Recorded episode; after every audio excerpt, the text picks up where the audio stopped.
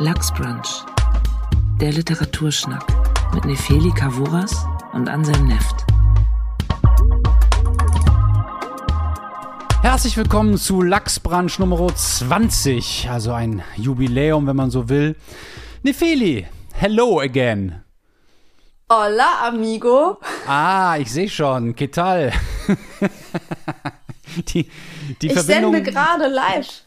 Ja, ist die, ist die Verbindung leicht zeitverzögert oder hast du da so einen äh, spanischen, so eine spanische Sportzigarette intus?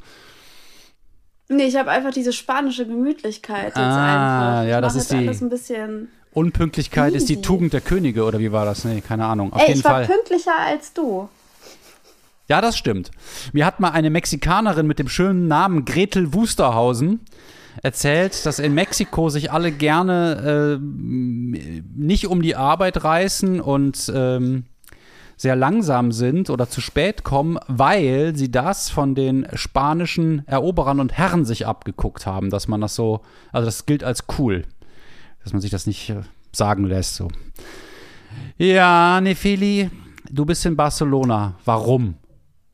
Ich bin in Barcelona. Das ist eine Sonderfolge und es wird auch heute ein bisschen nerdig. Ich sende quasi aus meinem minzigen Kabuff von meinem Bett aus. Ich habe hab mal minzig verstanden. Ein minziges Kabuff.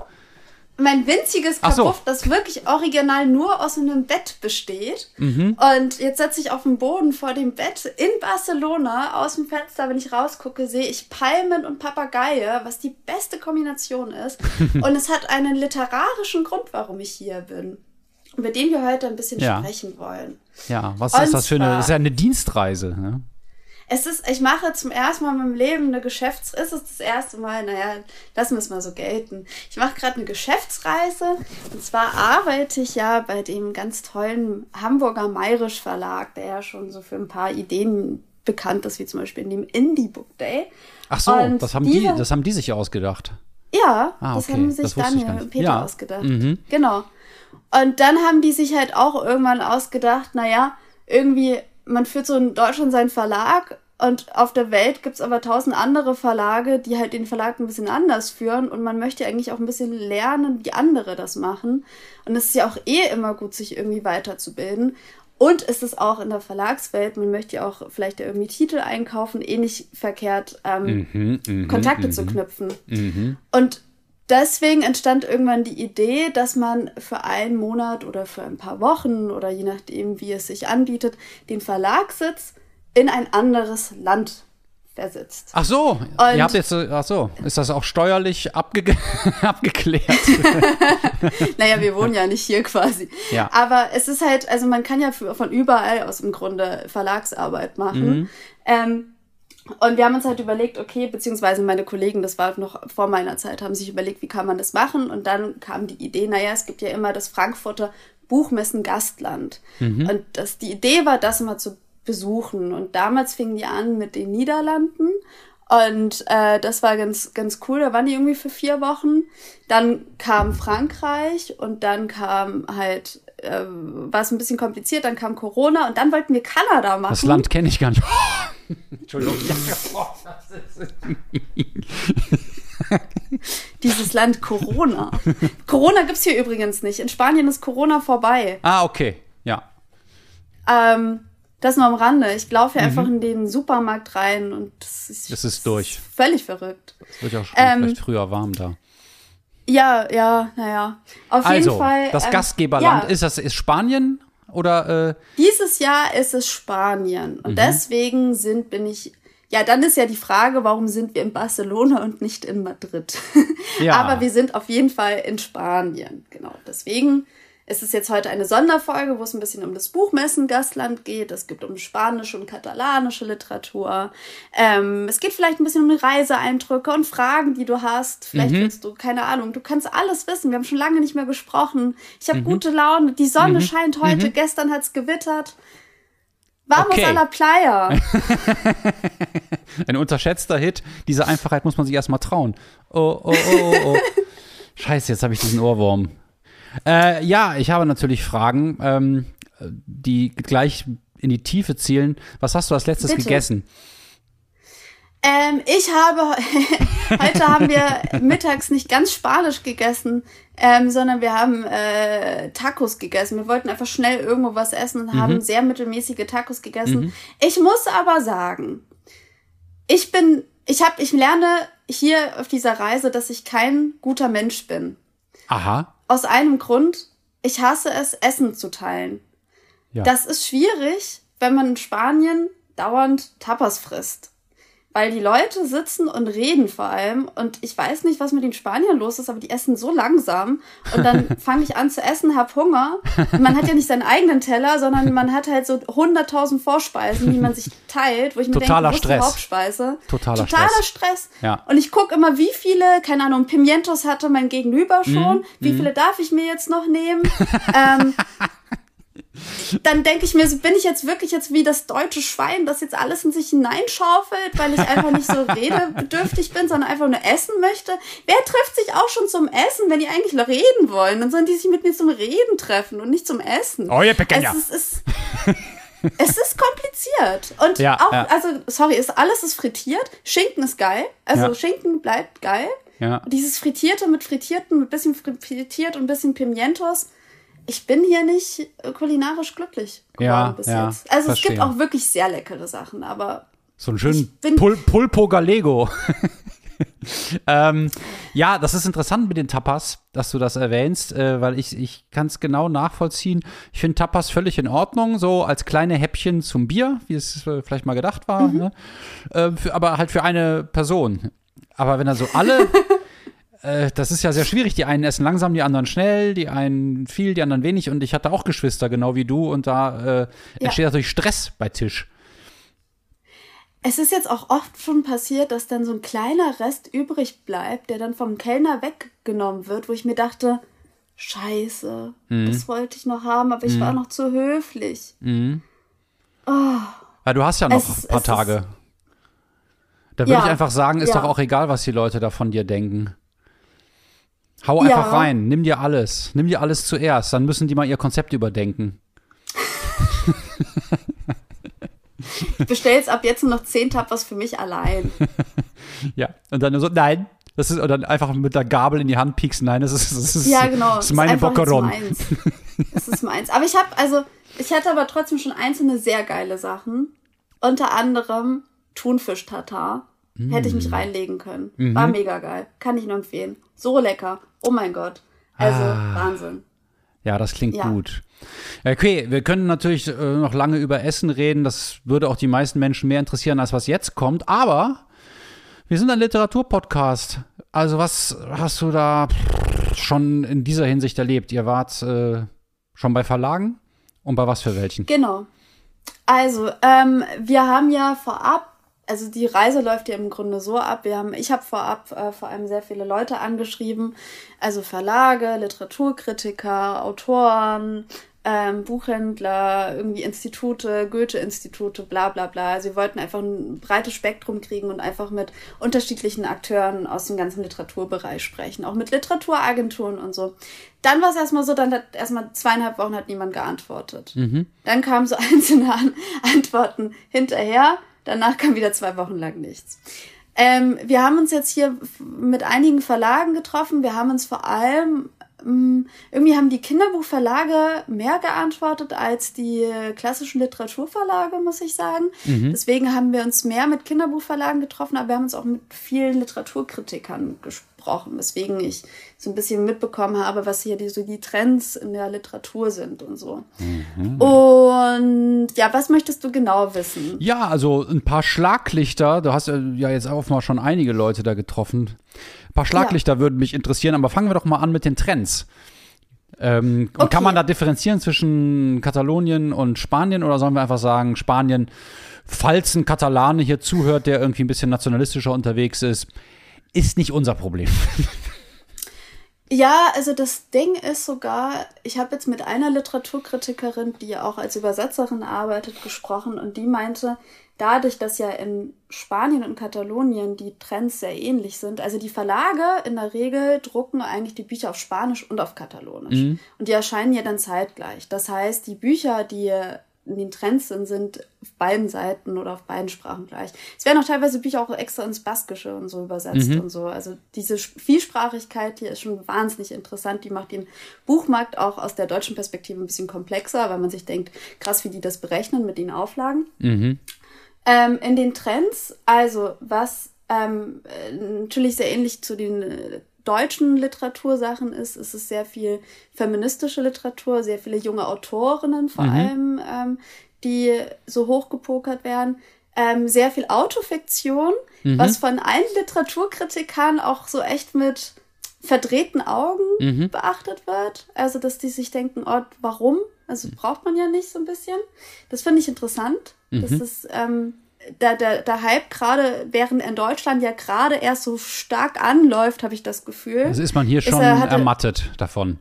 Genau. Man Aber was ist, ist eigentlich schon, also, Autofiktion? Wir versuchen das ja schon des Öfteren zu klären. Das ist eigentlich ein Memoir, aber mit der Leute, mit dem mit dem sind, Roman zu schreiben. aber mit dem Eingeständnis, dass eben äh, auch was biografisches immer fiktive Elemente enthält, weil ja die Erinnerung äh, selektiv arbeitet und auch Verzerrungen möglich sind oder man teilweise bewusst was umgestaltet. Während auch in dem fiktiven Leute, Text immer biografische Erfahrungen reinfließen können. Das ist ja irgendwie, dann ist ja irgendwie alles Autofiktion. Nee, ich würde sagen, also Autofiktion ist ja schon, ich versuche so mein etwas über mein wahres Ich zu schreiben, was ja auch ganz oft meistens so Eltern oder eigene Herkunft oder so ist mhm. und betrachte das aus, aus meiner jetzigen heutigen Perspektive. Ah ja, okay.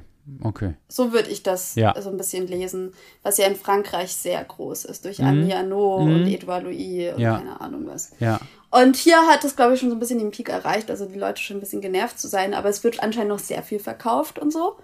Und ähm, was auch interessant ist, dass ähm, auch ein Trend, der schon sich seit Jahren verfestigt und auch nicht wirklich weggeht, sind Bücher, die, ähm, also Romane, die über den ländlichen Raum sind oder mhm. so zurück in die Heimat, zurück ins Dorf und mhm. so. Das ist ja also auch in Deutschland auch, ein bisschen so, ne? Und seit einer auch Weile. in Deutschland so und es, genau und es gibt dann von der Literatur, also zwei Literaturkritik, also es ist alles, was ich sage, ist jetzt absolut keine Expertise, ne? Mhm. Es kann auch sein, dass äh, jemand sagt, so ich habe ganz andere Sachen gehört. Sorry, ich habe irgendwie so fünf Literaturkritiker getroffen, ja, ja, die ja, alle mir dasselbe gesagt haben. Ja, okay.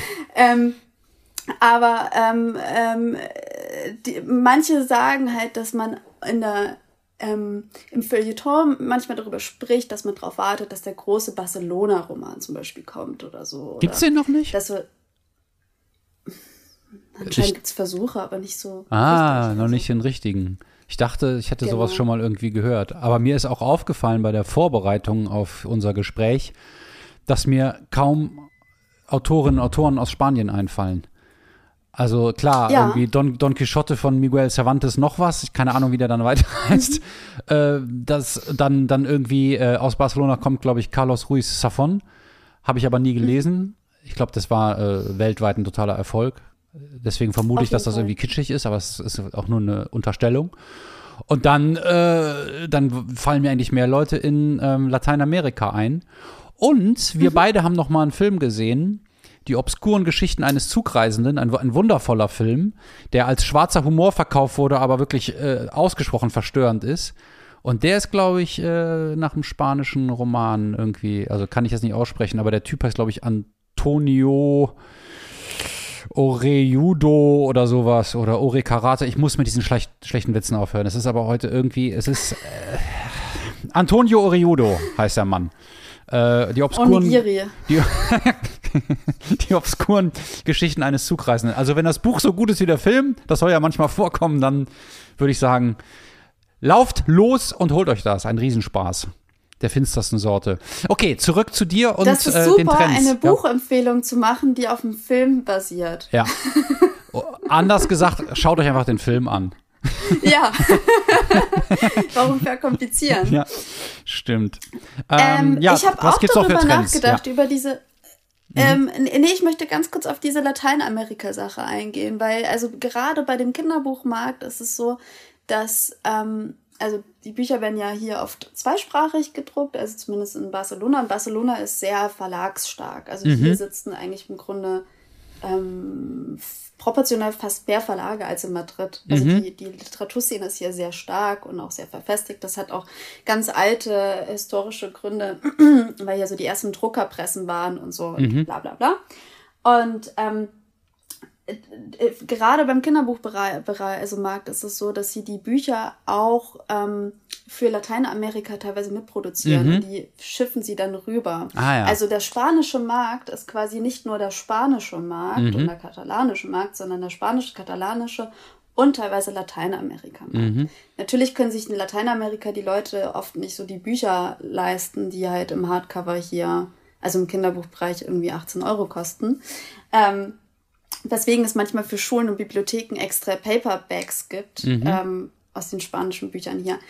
Ähm, ich habe heute auch mit dem Goethe-Institut gesprochen und so und die meinten auch, die haben oft das Gefühl, wenn man es aus der deutschen Perspektive betrachtet, dass so die Sachen aus Lateinamerika interessanter sind, weil sie halt noch weiter weg sind, Ah. irgendwie so noch mal ein bisschen reizvoller sind. Ja. Und natürlich irgendwie Spanien ist so wie so ein Gate. Also Spanien guckt ja auch, was funktioniert in Lateinamerika sehr gut, bringt es nach Europa und natürlich reagieren dann die Engländer und gucken sich, was funktioniert in Spanien ganz gut und dann entsteht Ja. so eine Welle im Ja. Grunde.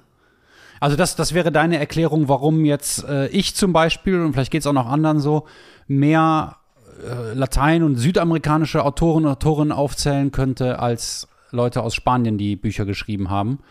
Klar, ist auch ein bisschen, sind auch ein paar mehr äh, Einwohner insgesamt.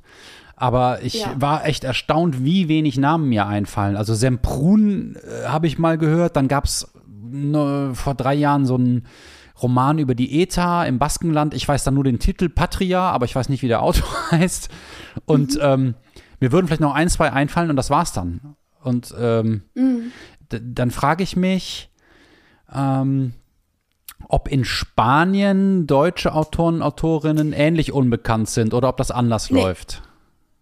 Das läuft anders. Also hier in den Also im Prinzip ist dann Deutschland das Frankreich Spaniens.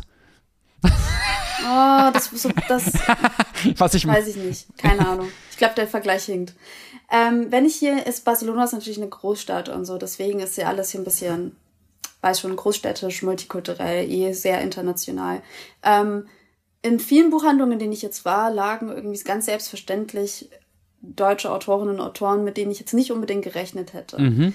Ähm, ähm, äh, Sebald scheint hier so ein Mhm. Echt? Star zu sein. Das ist ja, ja krass. Also wurde uns heute auch vom Goethe-Institut erzählt und wir waren auch alle so, Das ist ja Okay. total interessant. Ja. Spain, you go. Ja. Ähm, Judith Schalansky ähm, ist ja auch anscheinend sehr Ach. erfolgreich. Alina Bronski. Das ist ja alles hochinteressant. ja. Ja, Cool. genau. Es, es sind teilweise nicht unbedingt die Titel, mit denen man selber gerechnet hätte. Mhm. Also zum Beispiel ähm, Herkunft von Sascha Stanisic Mhm. ähm, wurde auch ins Spanische übersetzt und liegt zwar in den Buchhandlungen, aber halt eher in den Regalen drin und nicht auf den Tischen. Mhm. Ja. Wo wir gedacht hätten, das wäre eigentlich vom Thema ja genau das, was hier in den Trends reinpasst. Also mit Dorf und zurück in die Kindheit, ein bisschen dieses Autofiktionale Ah ja, okay. so. Und, Mhm. ähm, es ist schon einfach interessant, aber es scheint so schon so, als würden einige Leute hier deutsche Literatur lesen. Ja.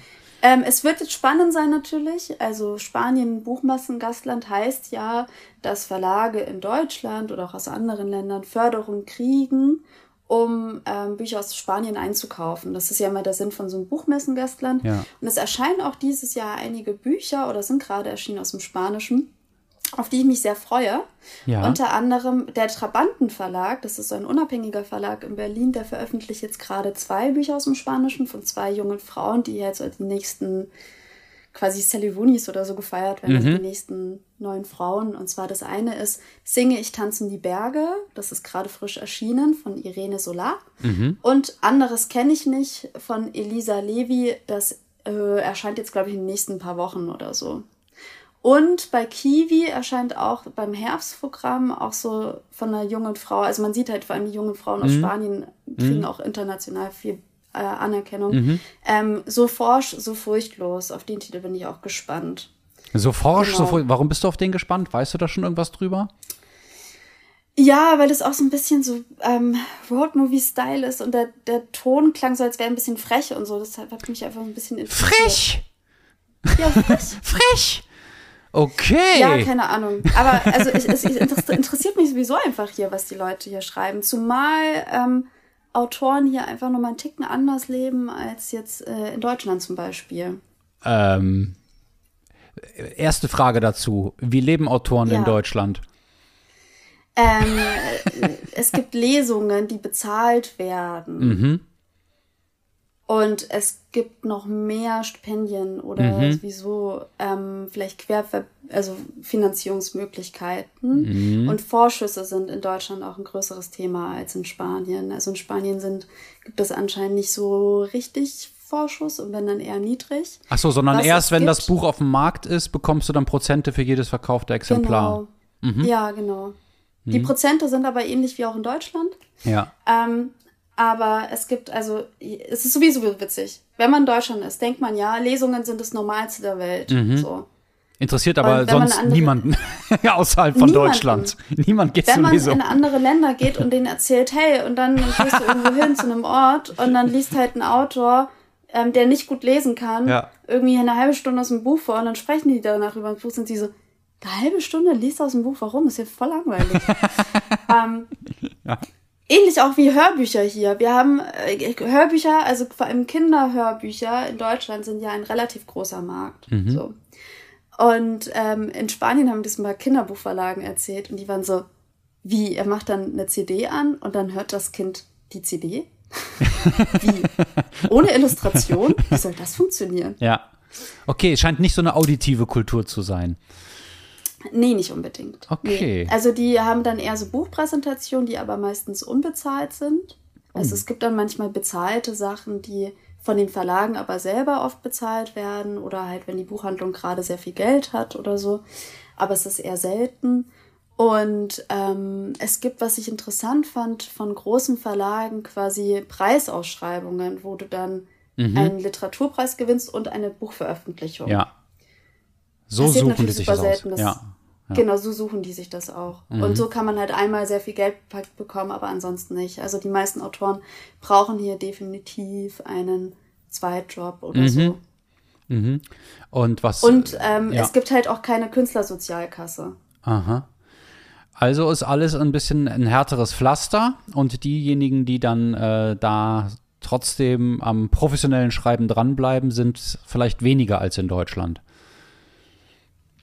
So wie es früher Ja, auch in Deutschland weniger waren, so- weil das so schwierig, also einfach schwierig gewesen ist. Ja.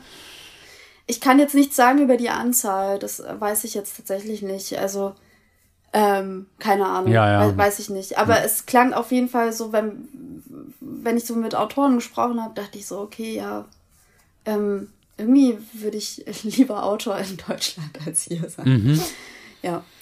Okay, und ist ja noch irgendwas so an Unterschieden zwischen den, ja, zwischen der Wahrnehmung in Deutschland von Schriftstellern und Schriftstellerinnen zu den spanischen Kollegen und Kolleginnen aufgefallen? Was meinst du mit Wahrnehmung? Ja, es, ich würde in, in Deutschland ganz grob und sicher dadurch auch vereinfacht sagen, dass man über Autoren, äh, solange die halt ähm, kein Buch veröffentlicht haben oder nur in einem kleinen Verlag eher so lächelt. Und sobald sie in einem großen Verlag was veröffentlichen, äh, ist das schon so, oh, das ist cool. Also das ist was, äh, das eine, einen Statuswert mit sich bringt. Und ähm, hat das in Spanien auch so eine ähnliche, so einen ähnlichen Beigeschmack oder na, ist vermutlich schwer zu sagen, ne? Ähm, ah, das kann ich ganz schwer sagen. Was ich auf jeden Fall sagen kann, was mir einige bestätigt haben, ist, ähm, dass auch hier gerade Debüts sehr stark gefeiert werden. Mhm. Also, dass ähm, auch hier so die das Augenmerk auf das erste Buch von einem Ja. jungen Autor und am Ja. besten ist er unter 35, bla Ja. bla bla bla. Mhm. Ähm, ist auch hier ähnlich wie in Deutschland irgendwie auffällig. Ja. Ähm, ansonsten ist natürlich interessant, dass ähm, so die ähm, Katalanen sehr gerne die anderen Katalanen lesen und so, Ja. dass da so natürlich so ein Zusammenhalt Mhm. ist in dieser Sprache. Äh, was ich meine, also das kann man ja auch dazu sagen, ähm, die katalanische Kultur ähm, hatte ihren eigenen Buchmessen-Gastlandauftritt in Frankfurt 2007. Das war das Mhm. allererste Mal, dass nicht ein Land einen Auftritt hatte, sondern eine Region oder Mhm. eine Kultur. Und damals war das auch sehr umstritten oder ist auch bis heute umstritten, ähm, dass nur Autoren, die auf Katalanisch schreiben, ähm, dorthin durften oder Mhm. dort eingeladen worden sind. Es gibt aber natürlich auch äh, viele Autoren und Autoren, die hier leben, ähm, aber auf Spanisch schreiben und veröffentlichen, obwohl sie vielleicht Katalanisch sprechen. Mhm. Ja. Also hier wird ja auch in der Schule nur Katalanisch, also auf Katalanisch unterrichtet. Ja.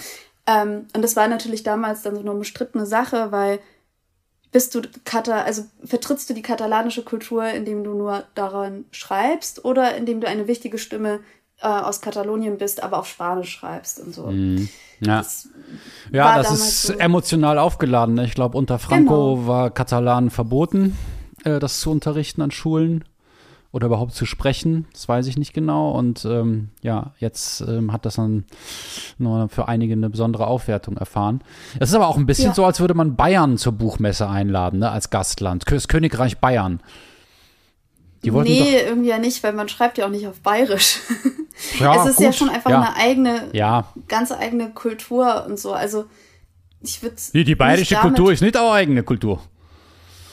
Also das, das, du als Bambergerin müsstest da doch einen, Fränken. ja, einen differenzierten Blick darauf haben. Ich fordere die Unabhängigkeit für Franken, nicht für Bayern. Okay, Bier oder Weinfranken? Bier. ja, das verstehe ich. Du fragst mich, als würdest du mich nicht kennen, Mister. Ja, ja, ja, das ist, das ist Was alles ich noch richtig. sagen möchte, ich habe, also ich meine, wir sind der Literatur, aber ich, du, ich habe ich hab ja ein großes Herz für den Kinderbuchmarkt. Auch ja, da, genau zu dem wollte ich ja auch fragen, äh, ob dir da bestimmte Sachen aufgefallen sind.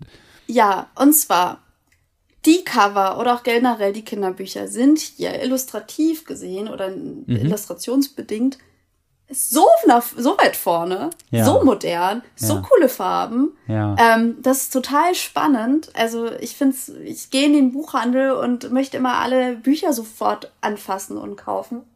Ähm, das finde ich super. Man, ich möchte auch dazu erwähnen, dass nämlich die Kinderbücher hier auch ganz oft nämlich im Hardcover sind, während die ähm, normalen Belletristik-Sachen meistens im Paperback sind. Außer so einzelne ausgewählte Bücher von eher unabhängigen Verlagen, die mal im Hardcover sind. Aber es ist ein bisschen wie in England. So, Ja. Du hast bei den Belletristik-Sachen meistens irgendwie nicht so geile Cover und halt meistens Paperback. Aber bei den Kinderbüchern ist es so mega kreativ. Ähm, da ist es interessant, ein Trend, den ich aus deutscher Perspektive merkwürdig finde, ist, dass es so Kinderbücher gibt, die so über Gefühle, also von Gefühlen handeln. Mhm. Aber so ist das nicht- Ja, aber gibt es in Deutschland Na, es auch ganz viel so das, so das kleine Wutmonster oder Entdecke deine Angst oder äh, Ja, es- fünf, fünf, es- fünf Umgänge mit Trauer? Nee, also ich dachte, das wäre total ja, es ist- verbreitet. Im- Noch im- nicht so richtig. Ah, okay. Also es sind Mhm. nicht die umsatzstarken Kinderbücher. Wir haben hier ja so die Kackwurstfabrik und so. Ja, das glaubst du. die Kackwurstfabrik. Nee, die der, Kackwurstfabrik, also ich Ja. glaube, das heißt auf jeden Fall dieses Kinderbuch über Kacken. ja. ähm, der, Kako, der Kakofant gibt's noch. Der Kakofant war ein schönes Buch. Äh, Das ja. alle dieses Thema, Ja. die, diese Themenbücher sind super. Aber das fand ich auf jeden Fall schon mal, kann aber auch meine Perspektive sein, aber das fand ich ein bisschen. Ja, also in, in meinem Umfeld äh, haben sich ja mehrere Leute dazu herabgelassen, ähm, Kinder zu zeugen oder auszutragen und denen dann auch teilweise Kinderbücher äh, vermacht oder vorgelesen. Und da äh, ist doch eine recht große. Bitte, was hast du gerade gesagt? Ich wollte nur gucken, ob du schon wach bist. Ähm, eine recht große Gefühligkeit. Äh, also so, also das, das, das, die, die, die Reflexion von Gefühlen spielt da schon eine große Rolle, meiner Ansicht nach. So. ja, ja, aber ich hätte es nicht gedacht, im Kinderbuchbereich. In der Erziehung sehe ich das auch immer mehr. Nee, wirklich, äh, wirklich, Also wirklich spe speziell in den Kinderbüchern. Also, wenn du wieder in Hamburg Okay. bist, dann gehen wir mal in so einen Kinderbuchladen und ich ziehe dir so drei, vier äh, recht populäre Dinger raus, die genau sowas behandeln, was du als spanischen Trend gerade auch erlebst. Wahrscheinlich will ich das selber nicht so sehen und anfassen, mich damit beschäftigen, weil ich mich einfach nicht mit meinen eigenen Emotionen auseinandersetze. Ja, also ich meine, das ich muss ja bedenke, auch- wie schlimm. Muss ja für viele Ich setze Menschen mir auch direkt wieder meine Sonnenbrille auf. Ja, das muss, muss auch krass sein. Ne? Meine, meine Mutter, die 1937 geboren ist, wenn man der irgendwie äh, äh, damals erklärt hätte, ja, du hast sowas wie Gefühle und die sind wichtig und die darfst du ernst nehmen, dann würde ich sagen, what? Ja. Das erfahre erfahr Ja. ich jetzt. so, das ist mir völlig neu. Viel zu spät. Ja. Und dann ist ja erst, dann sind die Gefühle schon abgelaufen, wie so eine alte Milchpackung, dann spielen sie eh keine Rolle. Nee, mehr. nee, nee, die bleiben. Das geht alles, Oh. das geht alles nie weg. Interessant finde ich auch einen anderen Trend im Kinderbuchbereich, den ich mega anstrengend für Eltern finde, sind äh, sogenannte Silent Books, also äh, nur illustrierte Bücher ohne Text. Mhm. Und das ist natürlich anstrengend, weil du dann als Elternteil mit deinem Kind diese Bilder angucken musst, und dann musst du dir selber irgendwas dazu ausdenken. Puh, und dann mit dem Kind am Ende noch reden. Genau. Oh, nee. Und du willst ja eigentlich was vorlesen, damit du eben nicht noch zusätzlich am Abend irgendwie noch kreativ sein musst. Mega anstrengend. Keine Ahnung, wie sich das durchsetzen könnte. Gib doch den Eltern ein bisschen Freiraum und Aber kann man das, das Buch nicht einfach da hinlegen und das Kind guckt sich das alleine an? ich glaube, das funktioniert nicht. Das Ah, ja. funktioniert vielleicht bei so seltsamen Kindern, wie, wie du es gewesen bist, aber bei den normal verbrauchenden Kindern. Ja. Ja, ich kann so. mich an die, an diese richtigen Kinder-Kinderbücher kaum noch erinnern, weil ich da zu klein war. Ne, so, ich weiß noch, die Raupe Nimmersatt war ein ziemlicher Kracher damals. Ich weiß nicht, ob du das kennst. Ja. Das ist so eine Raupe, die frisst sich einmal durch alles, Natürlich. alles Obst durch. Das, das habe ich noch in sehr guter Erinnerung. Aber sonst äh, steige ich erst wieder bei Bilbo und seine Bande oder sowas ein oder die kleine Hexe. Und das ist ja Mhm. schon dann, ja, so Kinder, Jugendbuch, Literatur. Mhm. Ähm, ich hatte, äh, als ich damals äh, längere Zeit in Barcelona war und auch einen Sprachkurs gemacht habe an der Escuela Español, äh, den Eindruck, dass ähm, dieses kindlich fantasievolle ähm, da stark gewertschätzt wird und dass es überhaupt auch nicht schlimm ist, als Erwachsener auch so äh, versponnen und verspielt zu sein und sich so irgendwie lustige Monster irgendwo mal hinzuzeichnen und äh, dass ich mir vorstellen kann, dass es da auch mehr Erwachsene gibt, die äh, richtig steil gehen, wenn es darum geht, so ein Kinderbuch zu illustrieren. Also, dass das irgendwie, ja, kann, ähm, kann gut sein. ja, also ähm, auch Teil der, vielleicht auch nur der katalanischen Kultur ist. Was weiß ich. Ich selber interessiere mich ja nicht so für Kinderbücher. Du schon? Hast du noch äh, irgendwas, ein, ein Trend mehr oder etwas, was du hier für, für unsere äh, Kids empfehlen kannst, die vielleicht jetzt auch gerade alle zuhören? Oh nee, da müsste ich, also es gab einfach so viele Kinderbücher, die ich total spannend fand. Also es gab so ein paar Kinderbuchverlage, die ich einfach irgendwie ganz gern mochte. Gerade was ich ganz cool finde, ist, dass sie halt auch so ganz viele Non-Fiction-Kinderbücher hätten, also, also haben. Also Kinderbücher zu einem bestimmten Thema, wie nämlich zum Beispiel zu Vulkanen oder zum Mond oder irgendwie zum Thema Fahrrad oder so. Und das finde ich schon ganz cool. Also ich glaube, das hätte ich als Kind selber ähm, super gefunden. Also auf, einem, Ähm. auf einem anderen Level als die Was ist was Bücher. Also einfacher, Genau. einfacher also gehalten einfach und schöner. hübsch. Ja. schön, einfach Ja. vor allem hübsch. Ja. Also die, die, das machen die schon hier auf jeden Fall teilweise besser mit der Ästhetik. Und ist das auch so teilweise noch stark gegendert? So äh, Mädchenbücher, Jungsbücher, thematisch, Mhm. Farben, ne? nee, tatsächlich nicht. Also so das, wirklich. das äh, wird ja oft bemängelt in der deutschsprachigen Kinderbuch. Ja, Szene ich kann glaub, man's das nicht nimmt nennen, ja. auch echt stark weg. Äh, nimmt, äh, lässt sehr stark nach. Entschuldigung, mein, mein Kopf ist schon so, ich bin so international unterwegs. Mhm. Ja, das merke Die ich, deutsche ja. Sprache kann ich gar nicht mehr. Ja, du hast so eine, auch so Ähm, eine ganz, worüber- ganz neue Lässigkeit. Das ist eine Mischung aus spanischer Lässigkeit, aber auch so Businessfrau-mäßig, finde ich jetzt so. Der Verlag sitzt in Barcelona für drei Wochen. Was kommt als nächstes? Madrid? Im Juni? Richtig. Und wenn ja, warum? Ja, ich habe so ein Fellowship bekommen. Ich aber weiß, ich darüber, weiß nicht, darüber haben wir gestern telefoniert, aber, Darüber haben wir aber, gestern aber jetzt wollte ich telefoniert. noch mal fragen, was ist das für ein Fellowship? Äh, Und warum es, du? Man kann, das frage ich mich auch, warum ich. Ich weiß auch nicht, warum die sich, warum die mich ausgewählt haben. Wahrscheinlich, weil ich einfach jetzt so cool Businessfrau bin, weil ich jetzt endlich eine Sonnenbrille besitze nach etlichen Herrlich, herrlich. Jahren. Ähm, ups, ist mir runtergefallen.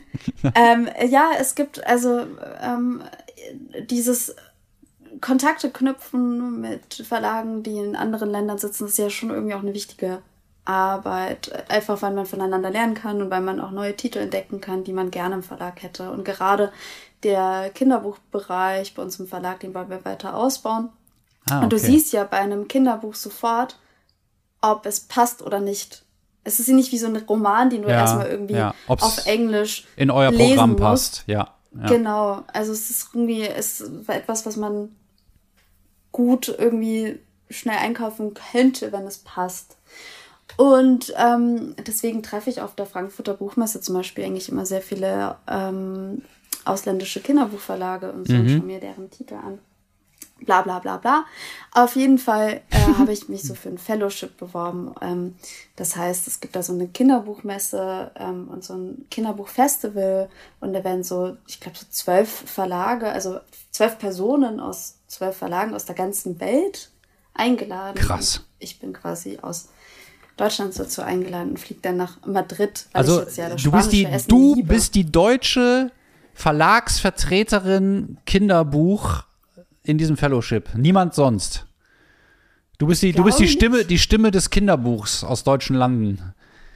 Aus mir ist ja doch was geworden anscheinend. Das Nee, ist ich, doch, ähm, das ist ja ähm, völlig ich, irre. äh, Ich weiß auch nicht, ob sich einfach niemand beworben hat. Ja, keine Ahnung. Das wäre, das wäre denkbar. Aber auf jeden Fall. Ich Äh, habe in meinem Bewerbungsschreiben reingeschrieben, dass ich sehr gerne dieses Fellowship hätte, weil ich gerne die besten Churros der Stadt essen möchte. Ich glaube, um ehrlich zu sein, ich mag Churros nur nicht einmal. was ist das überhaupt? Muss ich ganz sind- dumm fragen. Ähm, das sind diese frittierten. äh, Ah, ja, ja, ja, ja, ja, ja, ja, so lange, so lange. Zöpfe, so süß und frittiert. Ja, also so, so, süß und frittiert. Und glänzend. Und dann tunkst du es in Schokosoße. Ah, ja, okay. Und dann Mhm. frisst du es. Ja, ist nix, ist nix für mich. Okay. Ich glaube für mich auch nicht. Dann lieber gleich einen Snickers frittieren. Wie das die Schotten machen. Mm. Okay. Ähm, es, diese, dieses Wochenende, das erzähle ich noch kurz, Ja. war es richtig dramatisch. Hier. In der katalonischen Literaturlandschaft. okay. Und zwar, es gibt den sogenannten St. Jordi-Tag. Mhm.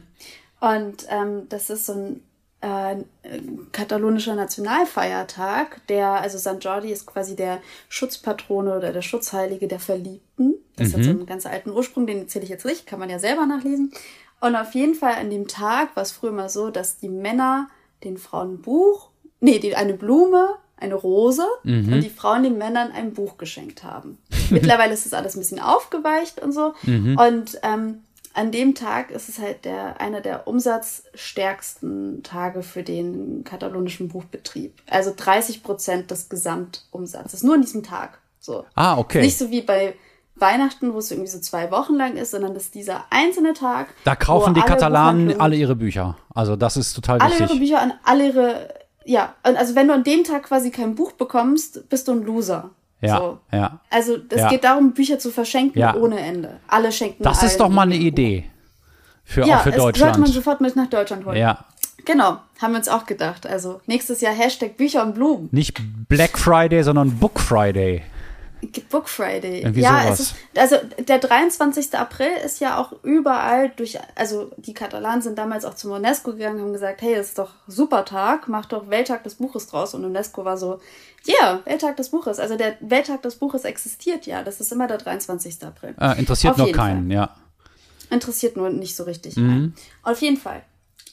Man hat auf diesen Tag hingefiebert. Weil die letzten zwei Jahre ist ja Corona-bedingt ausgefallen. Also es sieht immer so aus, dass überall in der Stadt wirklich überall Stände sind mit Büchern und mit Blumen. Mhm. Und ähm, ganz wichtig sind auch Signieraktionen. Also dann kommen halt die ganzen Autoren, Autoren aus überall her, auch teilweise wirklich internationale Stars, irgendwie, die extra eingeflogen kommen, um dann zu signieren ohne Ende. Es gibt ja, Ja. hier keine Lesungen, also wird halt signiert. Ja. Und ähm, wir haben schon die ganze Zeit auf den Wetterbericht geguckt. Wir haben so mit anderen Leuten gesprochen. Und andere Leute waren so, es hat noch nie geregnet an Aha. St. Jordi. Es kann gar nicht regnen an dem Tag. Ja. Regen existiert nicht an diesem Tag. So, eine andere Literaturkritikerin meinte dann noch zu mir, if it rains on St. Jordi, it will be a national drama. Aha. So. Okay. Samstag, so, wir wachen auf, Sonne scheint. Wir dachten, krass, okay, weil der Wetterbericht war immer so, könnte regnen. Ja. Ne? Könnte. Wir hatten jetzt auch so nicht so richtig viel Glück in den letzten zwei, drei Wochen, wo wir jetzt hier sind mit dem Wetter. Ja. Wir machen jetzt auf dem Weg, weil in Gracia, super schönes Stadtviertel und so. Und dann ähm, bin ich in so eine Kinderbuchhandlung reingegangen, die ich mega sympathisch fand, habe mich da umgeguckt und es war draußen super sonnig, davor saß ich irgendwie draußen und dachte so, geil, überall sind wirklich so viele Menschen, die so viele Bücher einkaufen. Corona existiert nicht mehr quasi und alle decken sich ein mit Büchern. Es ist mega schön, super. Stimmung. Ich dachte, alle decken Ich sich ein mit raus. Viren, ja. Alle decken raus. sich ein mit den Restviren. Ja. Und ich komme raus, es ist grau. Und wir dachten schon so, hm, vielleicht, ja, könnte sich zuziehen. Dann hörte man Donner. Dachte, uh, okay, aber Donner, das könnte ja heißen, dass es einfach schnell kurz was ist und dann wieder weg. Die ganzen Buchhändler waren ja vorbereitet, die hatten schon so Plastikfolien eigentlich dabei. Plötzlich hagelt es. Nicht so ein Boah. bisschen, sondern es hagelt richtige Kieselsteine. Krass. Da haben wir noch so Witze gemacht und meinten, ha, ha, ha, an St. Jordi geregnet es nicht, es hagelt. Ha, ha, ha, ha, ha. So. Eine Minute später, der krasseste Regen, den ich je hatte.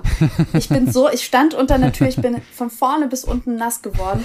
Ich, irgendwann hat eine Frau so die Tür aufgemacht, das war vor so einem Hauseingang, damit ich einfach reingegangen bin.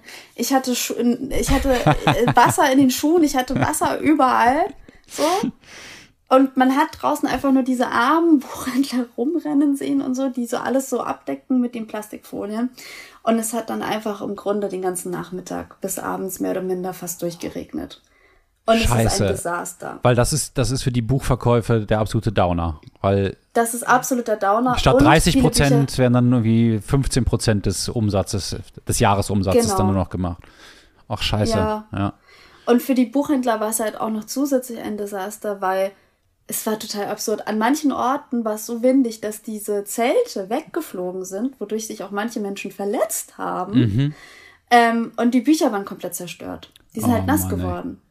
Oh Mann, ey. Ähm, und wir haben jetzt von einigen Verlagen schon gehört, dass es wirklich katastrophal ist und so. Ich meine, was man sagen muss, am Vormittag waren, ähm, war, war die Beteiligung der Menschen und die Kauffreude ungefähr genauso groß wie 2019, also vor Corona. Was eigentlich ein schönes Zeichen ist, Mhm. Ja. weil es zeigt, okay, die Leute Nehmen sind das nicht wieder ängstlich an, geworden, ja, die ja. nehmen es wieder an. Wir hatten jetzt einfach mega Pech.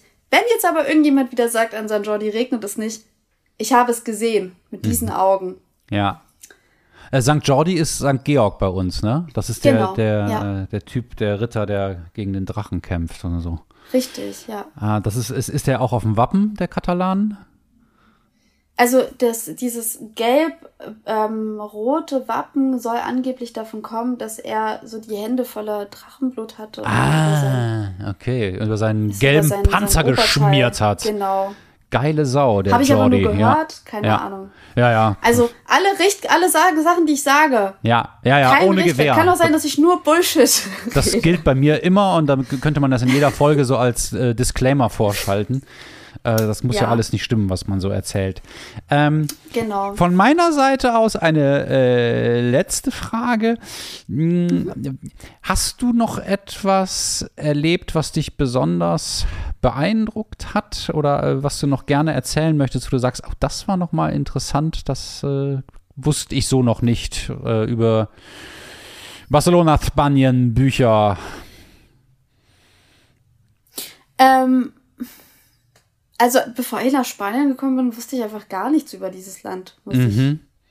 beschämenderweise sagen. Deswegen fand ich das schon einfach sehr interessant, mich mit dieser Unabhängigkeitsbewegung und sowas auseinanderzusetzen, auch von unterschiedlichen Menschen unterschiedliche Stimmen zu hören Mhm. ähm, und da unterschiedliche Eindrücke zu gewinnen.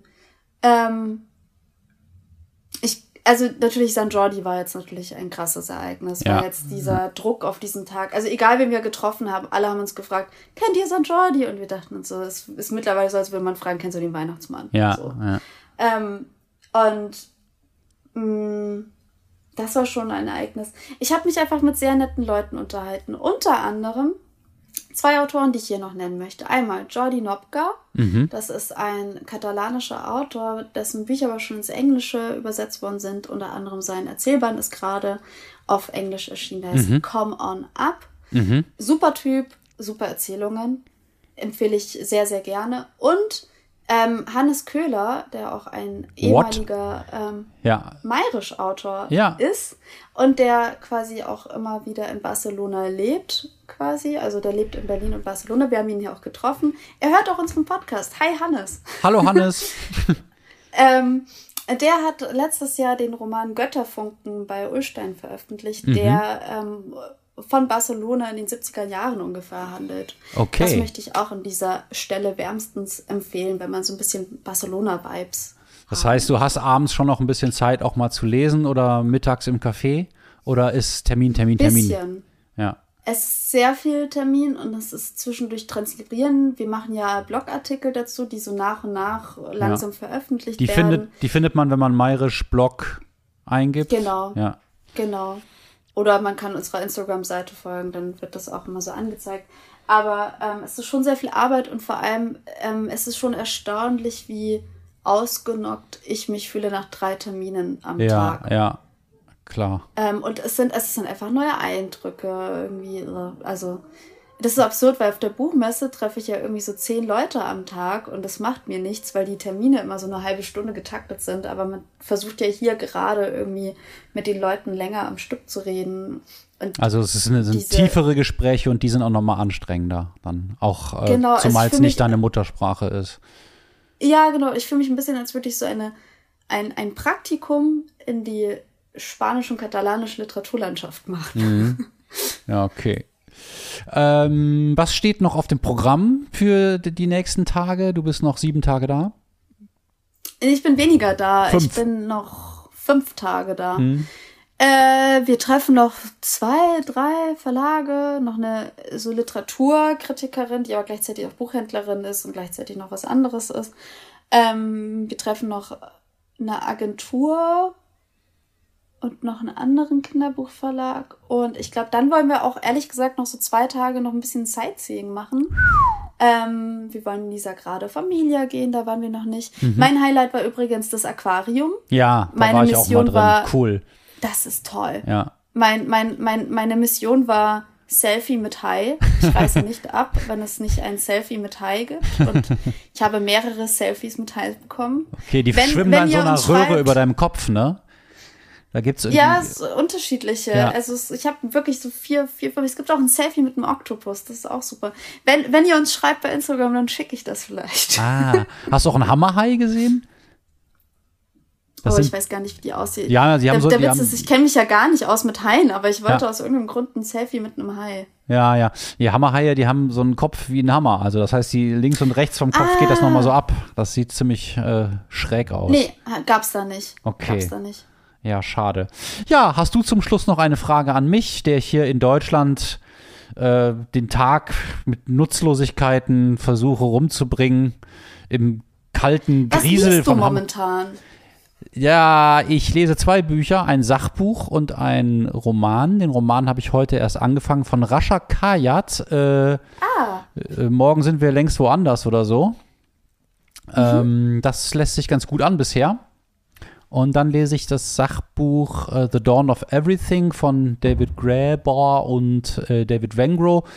Ich habe das auf Englisch angefangen, dann habe ich es mir auf Deutsch auf dem Tolino geladen. Allerdings ist die deutsche Übersetzung relativ schlecht leider, sodass ich jetzt wieder in das Englische wechsle. Und das ist so eine äh, vom anarchistischen Geist geprägte, recht bilderstürmerische Untersuchung der menschlichen Vor- und Frühgeschichte, ähm, um auch zu zeigen, dass Menschen immer wieder, und das ist äh, mega interessant, äh, immer wieder herrschaftsfreie Verhältnisse angestrebt haben und auch in komplexeren Gesellschaften durchaus ohne Könige und äh, Leibeigenschaft und was weiß ich existiert haben. Das widerspricht sowohl unserer Intuition als auch vielen wissenschaftlichen Aussagen, aber ihre äh, Belege sind erdrückend. Und das ist äh, ziemlich geil. Und bei Rasha Kayat geht es um äh, zwei Geschwister, die ähm, aus Saudi-Arabien kommen und dann in Deutschland aber aufwachsen, weil die Mutter da dahin geht. Und die ähm, Schwester, also die, das ist die Frau, äh, heiratet aber nachher in Saudi-Arabien und so, dass der ihr Bruder dann nochmal dahin zurück muss, äh, um ihr zu gratulieren, aber er findet das eigentlich total bescheuert, weil er sich nicht vorstellen kann, was man da als Frau in diesem Gottesstaat möchte.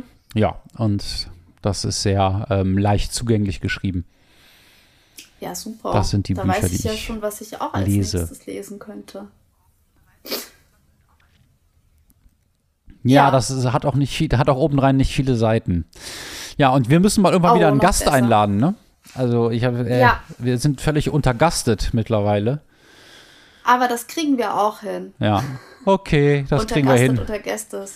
Unter Guests. Erstmal muss ich zurückfliegen ja, und dann freue ich mich wieder, richtige Tellergerichte zu essen. Wir werden so ein dermaßen, wir werden so ein dermaßenes deutsches Essen essen. und darüber Oh, nicht mehr und darüber wieder nicht mehr meckern. Deutschland! Ja, ganz viele Kartoffeln bitte. Naja, Ja. wobei Kartoffeln, Patatas, Patatas Bravas gibt es ja auch hier in Mengen. Naja, Ja. ich möchte jetzt mal aufhören, über das Essen zu essen, äh, Essen zu reden, sondern stattdessen jetzt gleich Essen zu essen. Ja, Sonne scheint, geh raus, hit the ich road. setze meine Brille auf. Ja. Mit der Brille hast du auch ein bisschen was von hier Only Lovers Left Alive, so als Vampir durch die Straßen von Barcelona. Tagsüber. Entschuldigung mal, ich bin noch nie, ich bin jetzt nicht mehr so blass wie vorher. Ich habe nicht mehr meinen Vampirstatus. Ich Das mag sein, aber das weiße Zimmer bleicht dich aus. So wie mein Hintergrund mit Palmen und Strand und Meer Ja, das ist super. mich äh, gesünder aussehen lässt, als ich bin. Nefeli, es war mir ein Vergnügen. Ich werde noch ein bisschen über die spanische Literaturszene nachdenken, obwohl ich das Gefühl habe, wir haben jetzt gerade so äh, an der Spitze des Eisbergs gekratzt und wissen Ja, so, so vieles nicht. Das ist, es ist ja. Äh, halt dich wacker. Aber vielleicht ermutigt das jetzt äh, Leute, sich mal mit spanischer Literatur auseinanderzusetzen. Und ab Juni wird auch bekannt gegeben, ähm, was genau auf der Frankfurter Buchmesse passieren wird, wer alles eingeladen ist. Und die haben ja auch das Motto Vielsprachigkeit unter anderem. Also man darf erwarten, dass unter, also dass hoffentlich alle Sprachen Spaniens vertreten sein werden. Ich bin sehr gespannt auf den Buchmessen Gastland-Auftritt. Ich werde ja da sein. Und ähm, erstmal werde ich aber bald wieder in Hamburg sein, damit wir ja, fressen können. abhängen können. Und allen anderen sei noch gesagt, ihr müsst euch nichts merken von dem, was jetzt hier besprochen wurde, außer die obskuren Reisen eines, äh, die obskuren Geschichten eines Zugreisenden ist ein Film, an dem man noch lange denkt. Mark my words. Ciao. Oder noch mehr. Ja. Tschüss. Macht's gut.